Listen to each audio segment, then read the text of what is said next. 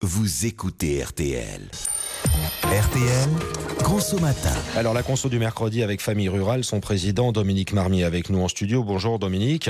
Bonjour. Famille Rurale et la CSF qui publie aujourd'hui les résultats d'une enquête auprès de 6000 répondants sur les bons usages du téléphone portable. On va en tirer les enseignements avec vous. Expliquez-nous pourquoi il est important de respecter les bons usages justement du portable.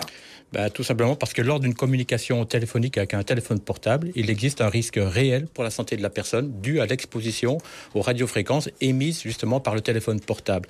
Et l'autorité sanitaire française, face à ce risque, prône le principe de précaution.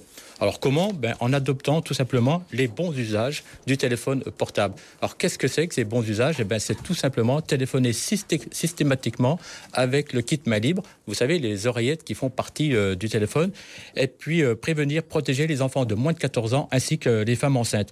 On on peut pas dire si le risque va, se, va être avéré ou pas. Par contre, si le risque se produisait, ben, les bons usages justement pourraient éviter des pathologies, des pathologies graves en réduisant l'exposition aux radiofréquences justement de manière significative.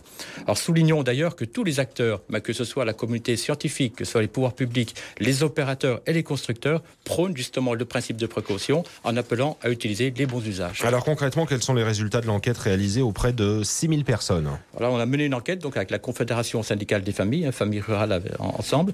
Et puis le premier, le premier renseignement, c'est que les personnes interrogées bah, ne connaissent pas du tout les bons usages. Et plus de la moitié n'a même pas repéré le kit Mailip justement qui fait partie pourtant du lot du téléphone euh, mobile. Et puis pour rappel, il est fourni, donc ce kit oreillette, il est fourni euh, obligatoirement euh, gratuitement avec le téléphone. Alors lorsqu'on interroge en plus sur la raison pour laquelle le kit, pour laquelle le kit est fourni gratuitement, 75% des, répondants donnent une mauvaise réponse, à savoir ça nous permet de téléphoner en conduisant, alors que c'est forcément bien sûr interdit. C'est pour écouter de la musique. Seulement 25% des répondants indiquent que c'est pour limiter l'exposition aux radiofréquences. Alors par conséquent donc faute de connaître les bons usages, 90% des répondants n'utilisent pas du tout le kit euh, main libre. Pire, pour les enfants, bien qu'il soit recommandé de ne pas être équipé en dessous de l'âge de 14 ans, on s'aperçoit que 75 des mineurs, pourtant, euh, qui sont équipés d'un mobile, l'ont été avant le seuil des 14 ans. Et puis bien sûr, 95% de ces personnes mmh. mineures n'utilisent pas le kit main libre. Du coup, euh, Dominique, quelles sont vos revendications?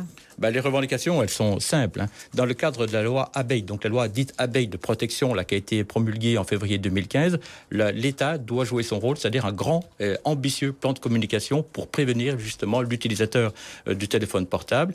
Et puis un deuxième message, c'est face aux opérateurs, eh ben, qu'ils communiquent davantage. Alors certes, ils le font un petit peu dans les consignes générales de vente, mais il faut savoir lire entre les lignes. Alors on leur dit qu'ils se lancent dans un plan de communication à la hauteur du plan de communication qu'ils avaient utilisé pour le lancement de la 4G. Et là, c'est sans doute plus efficace pour l'utilisateur. Voilà, enquête famille rurale dévoilée ce matin sur RTL. Merci Dominique. Vous avez toutes les infos sur rtl.fr et sur famillerurale.org.